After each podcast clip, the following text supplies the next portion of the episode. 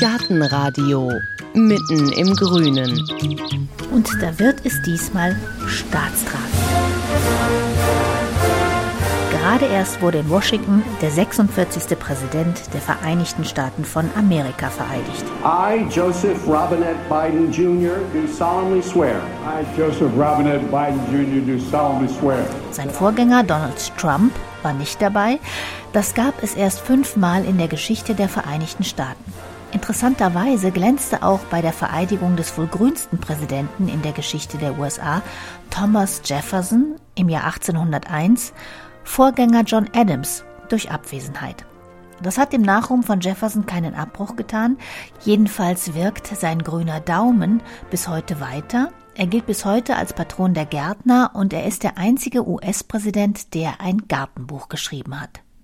Für welche US-Präsidenten spielten Gärten und die Natur eine besondere Rolle? Wer hatte eine besondere Beziehung zum First Garden, also zum Garten des Weißen Hauses, samt First Lady natürlich? Das erzählt uns heute der Kunsthistoriker Carsten Schmalstieg. Sein Steckenpferd sind die amerikanischen Präsidenten und dazu gehört natürlich auch ihr grüner Daumen. Wer war denn der Erste, der aus gartentechnischer Natursicht in Erscheinung getreten ist? Also die amerikanische Nationalgeschichte beginnt ja mit George Washington und eigentlich auch die amerikanische Gartengeschichte. Und man muss das aber erklären vor dem Hintergrund der Aufklärung. Also dieses äh, Bewusstsein, man gestaltet Natur, man beobachtet sie, man beschreibt sie, man erklärt sie. Das ist ja ähm, den Aufklärern zu eigen. Und äh, man hat eben dann auch die Natur geformt, wie man eben auch Staaten neu geformt hat. Diese Vereinigten Staaten, das war ja am Anfang etwas völlig Neues, eine demokratische Ordnung in einer Welt von Monarchen. Und das war dann manchmal auch so das Problem, denn George Washington zum Beispiel hatte ja ein großes Gut, Mount Vernon. Er war selber Farmer und interessierte sich für Gärten. Nur das Problem war, dass die Amerikaner Leute mit Gärten gar nicht so mochten, weil man gesagt hat, also wo ein Garten ist, da steht auch ein Palast und wo der Palast ist, wohnt der König. Und das kannten sie ja noch von den Engländern und das kannten sie aus Frankreich und das wollte man also auf keinen Fall. Vor allen Dingen ein reiner Ziergarten, das war immer verdächtig. Und der Architekt, der also Washington die Stadt entworfen hat, das ist ja ein Kunstprodukt, das war der Pierre L'Enfant, der kam aus Paris, der kannte natürlich auch die Garten von Versailles. Und der träumte dann immer von einem Versailles on the Potomac, das ist der Fluss, der durch Washington fließt. Und Washington hat sich dann mit der Natur beschäftigt. Und also George Washington und der Architekt L'Enfant hat sich dann mit den Bauten beschäftigt. Und wofür stand er denn dann, der Washington, in Sachen Garten und Natur? Also Washington, das ist ganz erstaunlich. Er wird ja immer als einer der Gründerväter, als großer General, als erster Präsident ab 1789 betrachtet und verehrt, aber er selber hat sich in erster Linie als Farmer gesehen. Das war er übrigens bis zu seinem Tod. Man muss sich mal vorstellen, der Mann ist mit 67 im Dezember 1799 noch auf Inspektionsritt sozusagen losgezogen im nasskalten Wetter, war völlig durchnässt mit Eiskristallen im Gesicht und hat sich also eine Atemwegserkrankung zugezogen und ist am 14. Dezember 1799 daran gestorben. Also er hat seine Pflichten als Farmer bewusst wahrgenommen. Das war schon nach seiner Präsidentschaft. Und man kann sagen, der Mann, der war gartenverrückt. Nur ein Beispiel, also er hatte eine Sammelleidenschaft für Bäume. Jetzt muss man bei Bäumen aber nicht an ausgewachsene Bäume denken, sondern an die Setzlinge und an die Samen. Also der bat ständig Freunde, die vorbeikamen, bring mir doch mal Samen oder Setzlinge mit von dem Ort, an dem du dich gerade aufhältst, von Expeditionen und so weiter.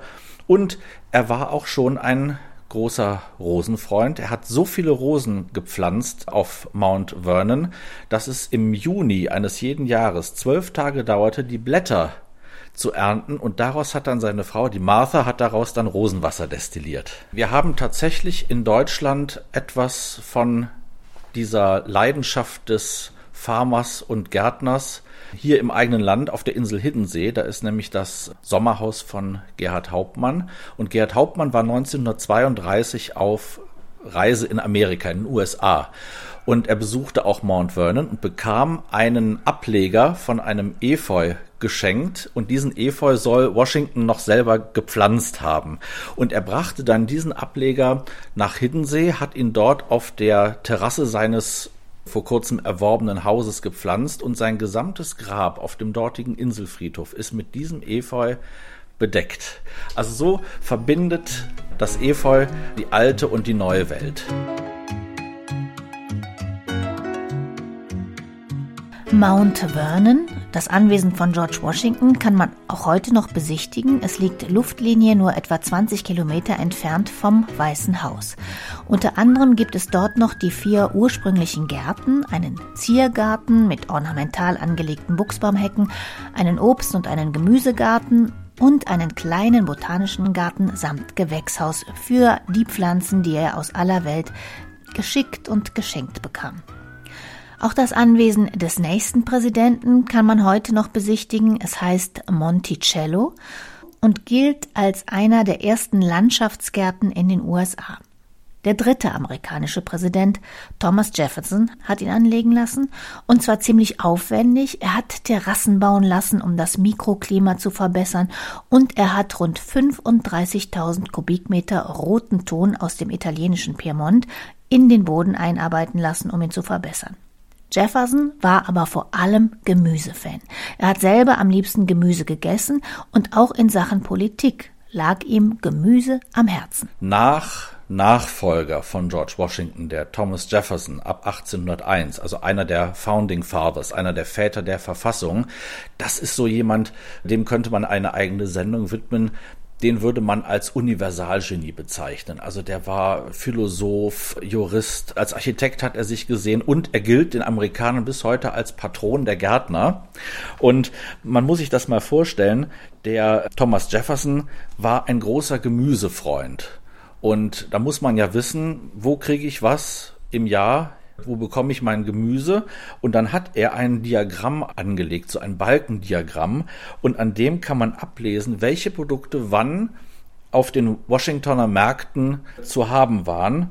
Das war für ihn wichtig, denn er hatte selber, obwohl er gerne im Garten war, er hatte selber wenig Zeit, Gemüse anzupflanzen, denn er musste sich ja noch um das Bauen kümmern. Die Stadt Washington war damals ja noch nicht fertig.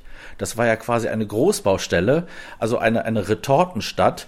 Und dann fing er also an, äh, mit dem Architekten Benjamin Latrobe zumindest schon mal den Garten des eben fertiggestellten Weißen Hauses zu gestalten. Aber das war nur der Anfang.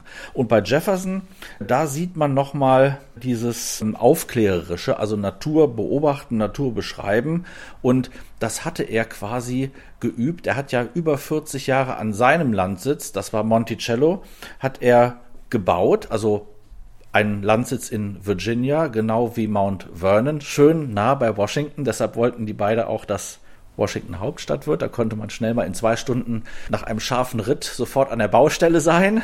Jefferson, der war ja, bevor er Präsident war, war der Botschafter in Frankreich und da hat er auch seine Liebe zu Weinbau entdeckt. Ja, ganz richtig. Also er war ein großer Frankreich-Freund und leider muss man sagen, ausgerechnet da, als es spannend wurde, nämlich als die französische Revolution ausbrach, wurde er abberufen und er hat das immer kommentiert und fand sogar die Terrorherrschaft gut, weil er gesagt hat, man muss, schon wieder eine Pflanzenmetapher, den jungen Baum der Freiheit auch mit dem Blut sozusagen düngen oder bewässern. Und auch aus dem Rheingau soll er ja Weinreben geschickt haben nach Monticello, nach Virginia und hat dann quasi deutsche Reben da angebaut. Ja, das mit dem Wein hat auch funktioniert. Ich habe mal irgendwo gelesen, der hatte wie viel? 330 Sorten von 89 Arten Gemüse und Kräuter. Er war auch jemand, der Leute auf Expeditionen geschickt hat. Und in seiner Zeit hat sich das ähm, Territorium der USA verdoppelt. Also das heißt, das ging jetzt plötzlich bis zum Mississippi. Und da hat man dann geguckt, was wächst denn da überhaupt? Also man hat dann auch angefangen, diese Ressourcen zu katalogisieren. Und er hat das dann versucht, also erstmal gucken, wie ist das Klima, passt das in Washington, wächst das da oder in Monticello. Und dazu kam dann noch, dass in der Zeit, ich glaube, das war eine Sekte, die Shaker, die fingen an, Saatgut abzupacken in so kleinen Briefchen, also eine bestimmte Menge, eine festgelegte Menge. Und das wurde dann quasi ein früher Versandhandel. Das fing damals also auch an. Also es war eine sehr innovative Zeit für den Gartenbauer.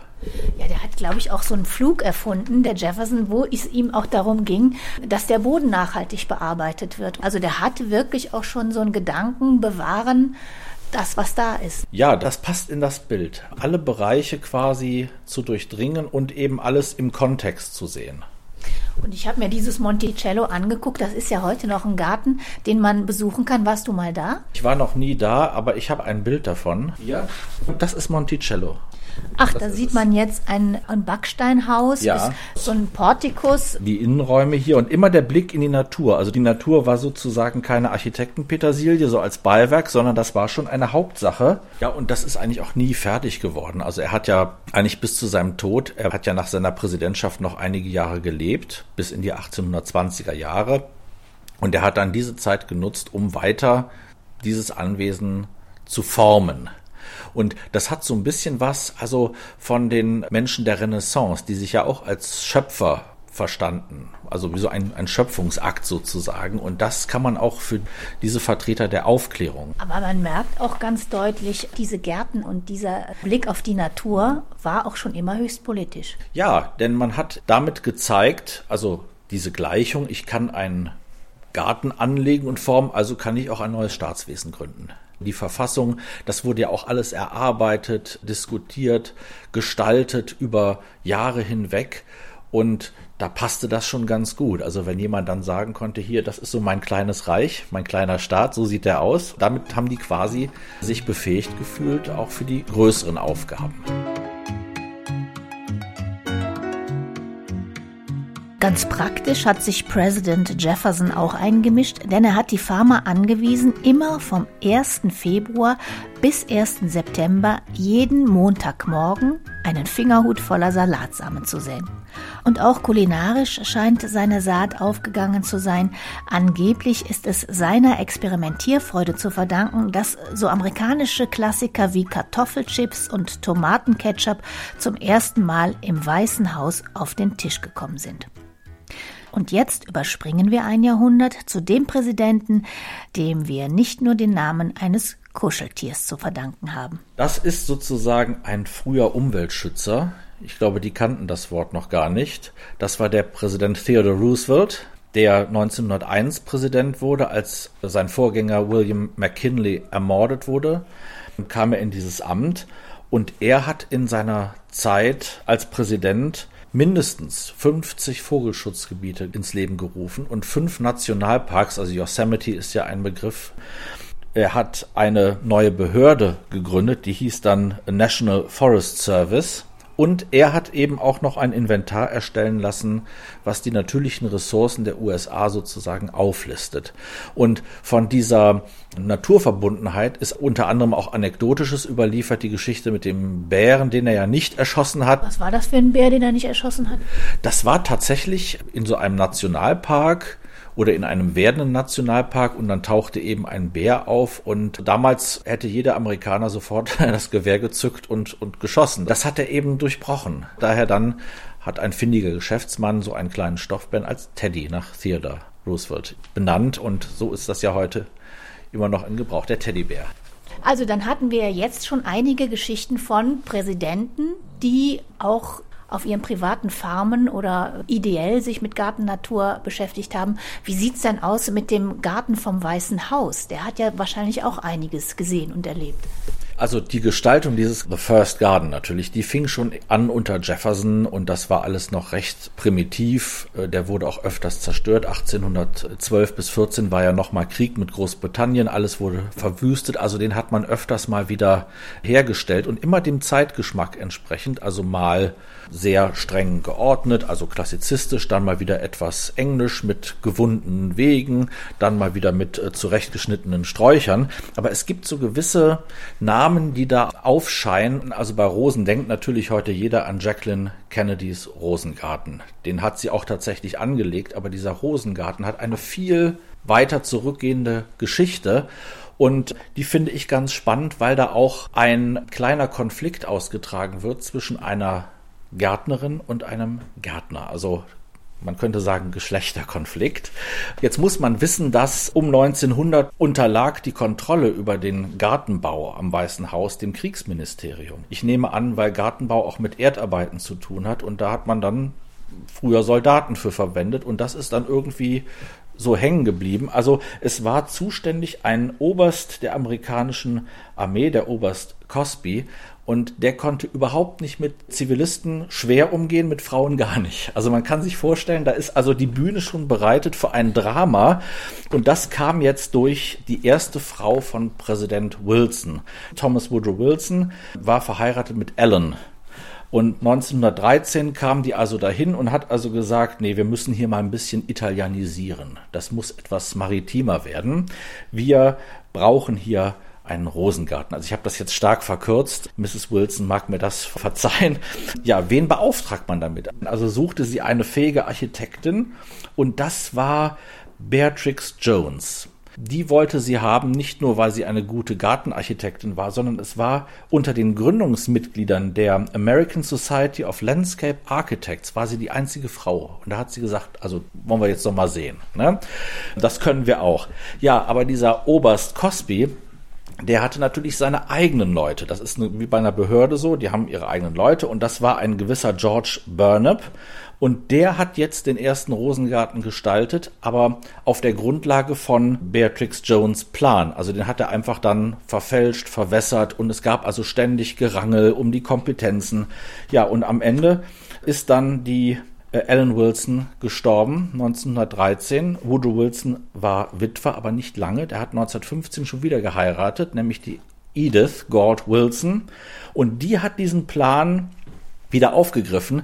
Und Edith Wilson war eine Frau, die hat, als ihr Mann am Schluss seiner Präsidentschaft gelähmt war, der hatte einen Schlaganfall, konnte also nicht mehr handeln, hat sie quasi die Besucher empfangen und eine manchmal nicht sehr positive Rolle in der amerikanischen Politik gespielt. Also eine ganz selbstbewusste Frau, kann man sagen, aber auch leicht übergriffig. Also die hat dann nur noch ausgewählte Leute zu ihrem Mann gelassen, hat ihm quasi den Stift geführt bei Unterschriften. Das war also mehr als grenzwertig. Sie hat aber dann das Problem erkannt und hat zwischen dem Gärtner und der Gärtnerin die Kompetenzen deutlich abgegrenzt. Also so nach dem Motto, die rechten Beete sind deine, die linken Beete sind deine.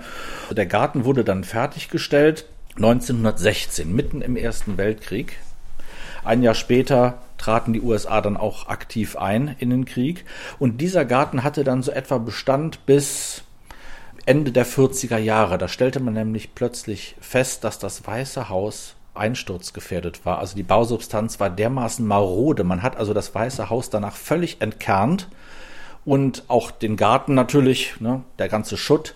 Und der damalige Präsident Truman, der musste dann nach Blair House umziehen, nicht weit weg, aber das war deutlich kleiner. Das war also so ein Reihenhaus, würde man sagen. Für drei Jahre waren die quasi dann ausquartiert und der Rasen war weg, die Rosen waren weg und der Rasen kam ja wieder nachdem das Weiße Haus wieder, wieder hergestellt war.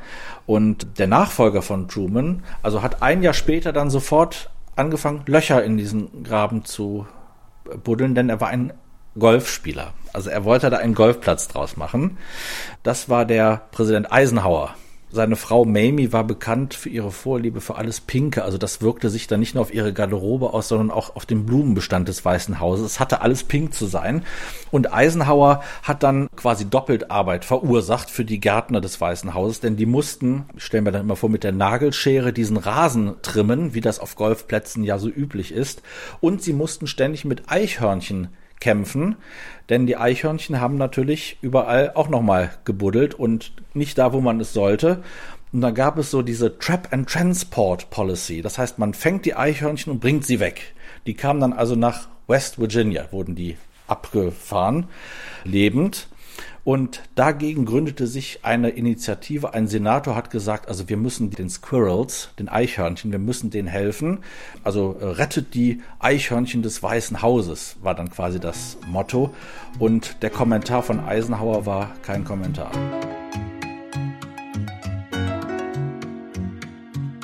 Und bevor wir uns jetzt noch intensiver dem First Garden, dem Garten des Weißen Hauses in Washington widmen, hier mal ein paar Fakten. Dieser Garten ist quasi zweigeteilt durch das Weiße Haus selber. Auf der einen Seite erstreckt sich The North Lawn, also der Nordrasen. Das ist eine kleinere Fläche mit Rasen und Bäumen. Und auf der anderen Seite erstreckt sich der wesentlich größere South Lawn. Das ist eine Riesenfläche mit Rasen, mit alten Bäumen, mit allem, was die jeweiligen Präsidenten gerade so an Freizeitgestaltung wünschten, vom Pool über den Tennisplatz bis hin zum Basketballfeld. Platz ist genug. 18 Hektar ist der First Garden groß. Das entspricht ungefähr 25 Fußballfeldern. Besonders interessant aus gärtnerischer Sicht sind zwei kleinere Gartenabschnitte, die sich direkt am Weißen Haus befinden auf der Südseite. Das eine ist der Rosengarten, der vor dem Oval Office und dem West Wing des Weißen Hauses liegt, 38 Meter lang und 18 Meter breit. Und der andere liegt direkt gegenüber auf der anderen Seite des Weißen Hauses und das ist der Jacqueline Kennedy Garten. Also die Präsidenten und ihre Gattinnen, die konnten sich durchaus austoben im Garten des Weißen Hauses. Also austoben ist genau das richtige Wort und es gab ja eine First Lady, die hat sich sehr ausgetobt. Das war die Jacqueline Kennedy. Sie hat ja mal einen Film machen lassen von einer Führung durchs Weiße Haus 1962. Das war damals absolut neu. Und die Jacqueline Kennedy war ja sehr kunstinteressiert und die hat also dafür gesorgt, dass die Ausstattung des Weißen Hauses wesentlich verbessert wurde. Also man muss sich so vorstellen, bevor die Kennedys kamen, war das alles sehr brav und bieder. Also Eisenhowers haben sich da nicht so für interessiert. Und die Jacqueline Kennedy, die hat ganz viele Antiquitäten da reingestellt. Ja, also kurz vor Museum könnte man sagen, hat die Räume auch oft in den Originalzustand zurückführen lassen mit Architekten. Und dann kam natürlich auch der Garten, der lag ihr am Herzen und dieser Rosengarten von Mrs. Wilson, der war ja jetzt auch schon in die Jahre gekommen, den hat sie dann neu gestaltet und dann kam aber noch etwas dazu und da kommt jetzt wieder eine Architektin, eine Gärtnerin, eine Landschaftsarchitektin, so heißt das, ins Spiel. Die Jacqueline Kennedy war befreundet mit Rachel Lambert Mellon. Also die kann man kennen. Ihr Großvater hat eine bekannte Mundspülung erfunden. Ich darf den Namen jetzt nicht sagen, das wäre Schleichwerbung, aber das war also so eine ganz reiche Familie und sie selber ist ja uralt geworden. Die ist ja erst mit 100 103 oder 104 gestorben und erst im Alter von 101 hat die, also man nannte sie offiziell nicht Rachel, sondern Bunny. Und die Bunny hat also mit 101 erst das Gärtnern aufgegeben. Das war dann so eine kongeniale Partnerschaft. Also die Jackie und die Rachel, also beziehungsweise Bunny, die konnten sehr gut zusammenarbeiten. Ja, was hat sie jetzt gemacht? Das war sogar der John F. Kennedy. Der hat gesagt, wir haben jetzt diesen Rosengarten vor dem West Wing, aber was ist mit dem East Wing? Also es sollte irgendwie symmetrischer werden. Und dann hat Jacqueline gesagt, ach ja, da kenne ich jemanden, nämlich die Rachel Lambert Mellon. Und dann wollte die natürlich wissen, wie wollen sie es denn haben? Wie soll der Garten aussehen? Und Jacqueline Kennedy, die kam nicht drauf, die wusste nicht, was sie machen sollte. Und die haben also ganz viel miteinander geredet. Und irgendwann hat Jackie gesagt, ja, also ich wollte für meine Kinder ja so eine Crockett Bahn oder, oder so einen Spielplatz mal haben. Und da fiel der Groschen bei der Rachel. Da hat sie nämlich gesagt, ja, dann machen wir so einen Garten auch mit Büschen, die wir in Form bringen, also so ein bisschen Alice im Wunderland. Das war so das Stichwort. Spielen, Kindheit. Und sie hat dann also quasi so einen Garten zum Anfassen geschaffen. Und diese Arbeiten sind dann aber unterbrochen worden im November 63. Da ist John F. Kennedy in Dallas ja erschossen worden. Ja, was nun? Also Johnson war sein Nachfolger, der ehemalige Vizepräsident, dann Präsident. Und dessen Frau, die Claudia, das sagte aber nicht mehr, die ist immer Lady Bird. Lady Bird Johnson, eine richtige Texanerin, die hat dann zu Jackie gesagt, nein, also wir müssen das weitermachen. Und das hat man auch gemacht.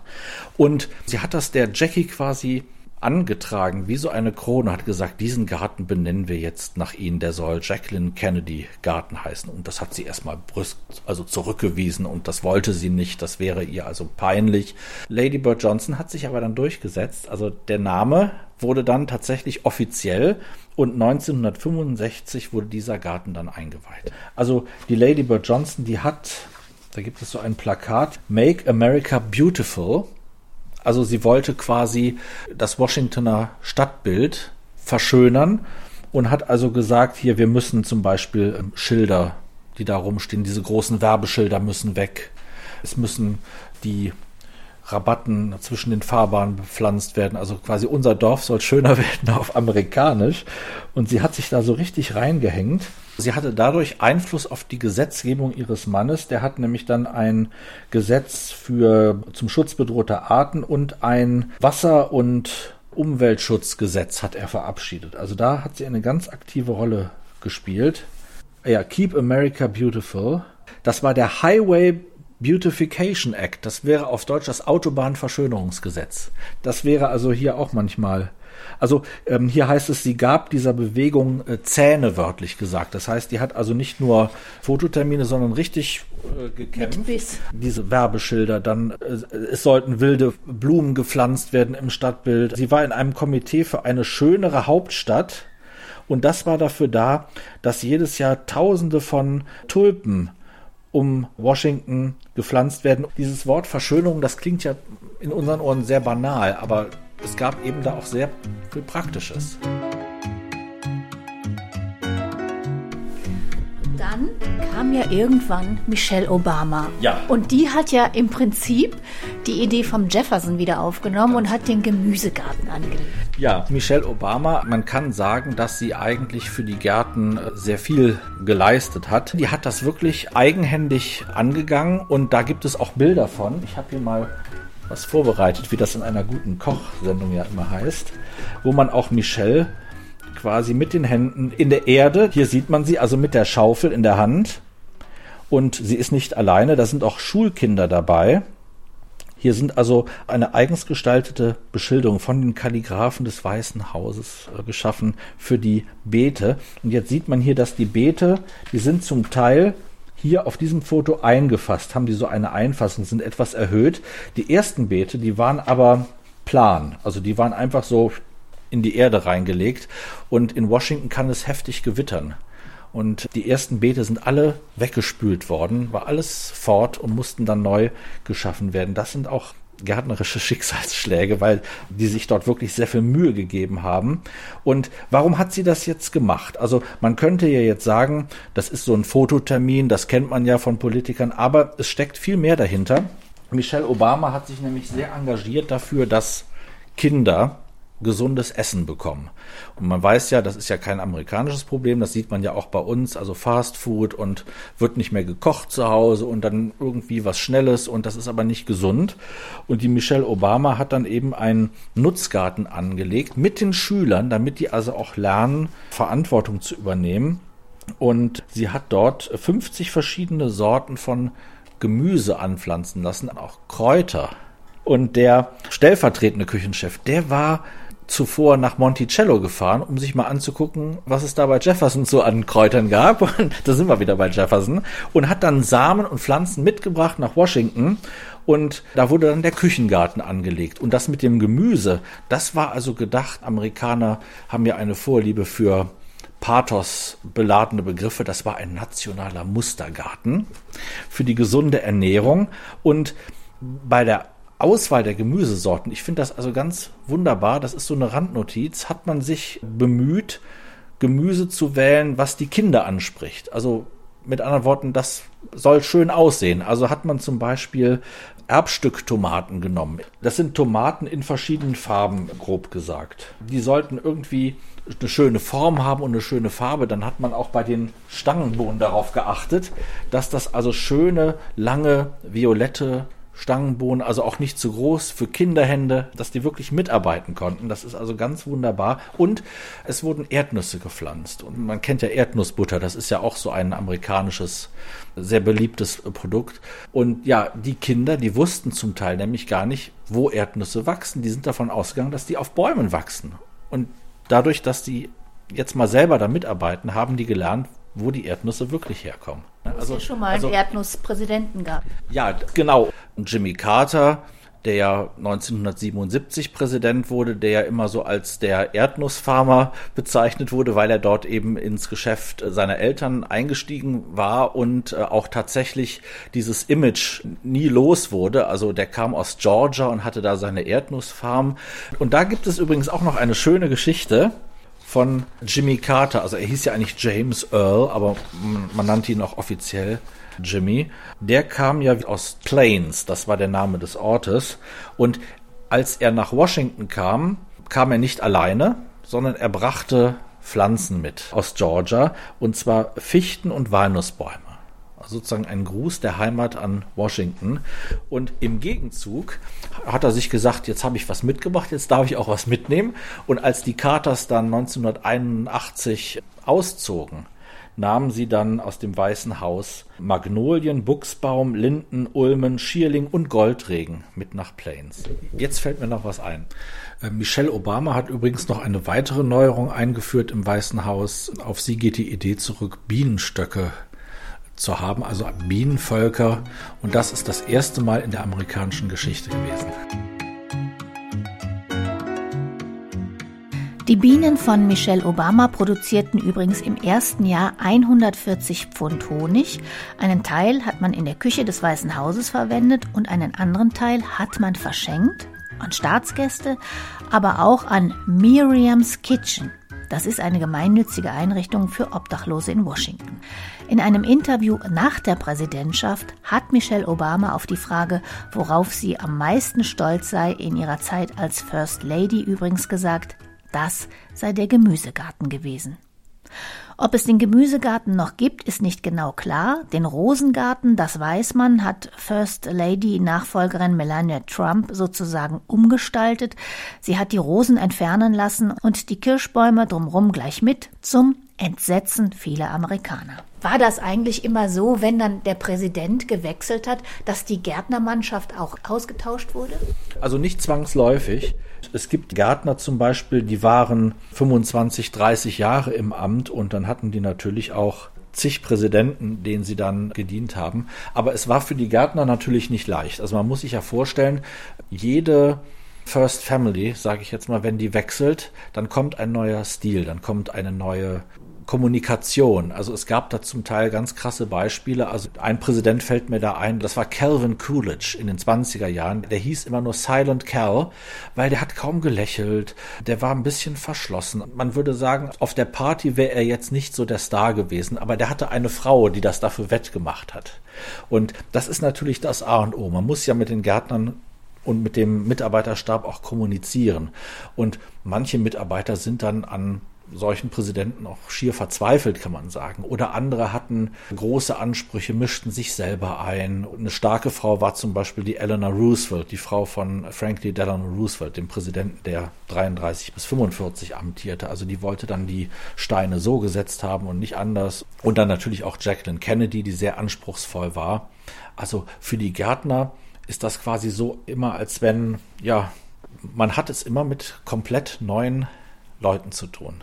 Und gibt es da so einen Gärtner, der herausragt, den man kennt, der überliefert ist, dass der seinen Gartenbegriff dann auch durchsetzen konnte? Also hier ist zum Beispiel ein sehr persönliches Statement. Da ist ein Foto von Irvin Williams. Der war 1962 bis 2008, also von der Kennedy-Zeit an bis in die Bush-Zeit. Der hat dann also gesagt, da ist auch ein Zitat, Gardening is my first love. Also das Gärtnern ist meine erste Liebe. Der war eben 46 Jahre im Amt und hat das als den besten Beruf der Welt bezeichnet. Also da merkt man auch, dass die da dran, dran hängen und damit leben und leiden.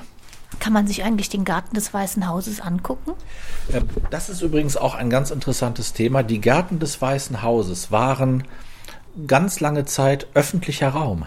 Das kann man sich heute gar nicht mehr vorstellen. Das heißt, noch zu Lincolns Zeiten im amerikanischen Bürgerkrieg 1861, 65, da gingen die Leute in dem Park quasi unter dem Fenster Lincolns spazieren. Und nur nachts mussten die den Park verlassen und dann patrouillierte quasi Polizei für die Sicherheit. Und es gab dann immer mal wieder Öffnungen und auch eine Tendenz, sich abzuschotten. Heute ist das wirklich nur noch für, gerade nach 2001, nach dem Terroranschlag in New York, ist das eigentlich unvorstellbar, dass das nochmal so der Öffentlichkeit zugänglich gemacht wird, wie es früher mal möglich war. Bei der Beschäftigung jetzt mit diesem Thema, mit den amerikanischen Präsidenten und ihrem Garten- und Naturbegriff, was hat dich denn da selber am meisten erstaunt? Also erstaunt hat mich wirklich, wie viele Präsidenten und First Ladies sich da, also es gab ja immer so diese Klassiker, Washington, Jefferson, aber was sich da so im Einzelnen tat und wie wichtig denen auch die Gartengestaltung war. Das Thema scheint auch noch nicht so lange behandelt zu werden. Also es gibt ja ein Buch von der Martha McDowell, das möchte ich hier auch ruhig mal vorstellen. Das hat den schönen Titel All the President's Gardens, Medicines, Cabbages to Kennedy's Roses, How the White House Grounds Have Grown with America. Also das ist wunderbar, wie sie den Bogen da schlägt. Also dieses, die Nation wächst und der Garten muss auch wachsen. Die Nation wächst und der Garten muss auch wachsen. Titel und Autorin des Buches stehen auch nochmal auf unserer Seite auf gartenradio.fm, zusammen mit noch einem Buch, das Carsten Schmalstieg empfiehlt, wenn man sich für den grünen Daumen der amerikanischen Präsidenten interessiert. Über den neuen US-Präsidenten Joe Biden ist immerhin schon so viel bekannt, dass er als eine seiner ersten Amtshandlungen per Dekret die Rückkehr der Vereinigten Staaten in das Pariser Klimaabkommen eingeleitet hat. Ich verabschiede mich mit den Worten von Lady Bird Johnson, Make America Beautiful und leg da noch ein drauf, Make the World Beautiful. Dankeschön fürs Zuhören. Mein Name ist Heike Sikoni. Machen Sie es gut. Gartenradio Gezwitscher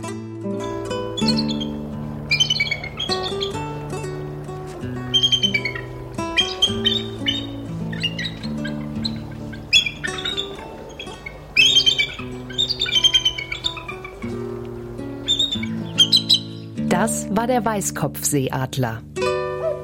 Gartenradio Ausblick. In der nächsten Folge hören Sie. Da wird es praktisch. Wir schielen Richtung Frühling, wenn es langsam wieder losgeht mit dem Rasenmähen.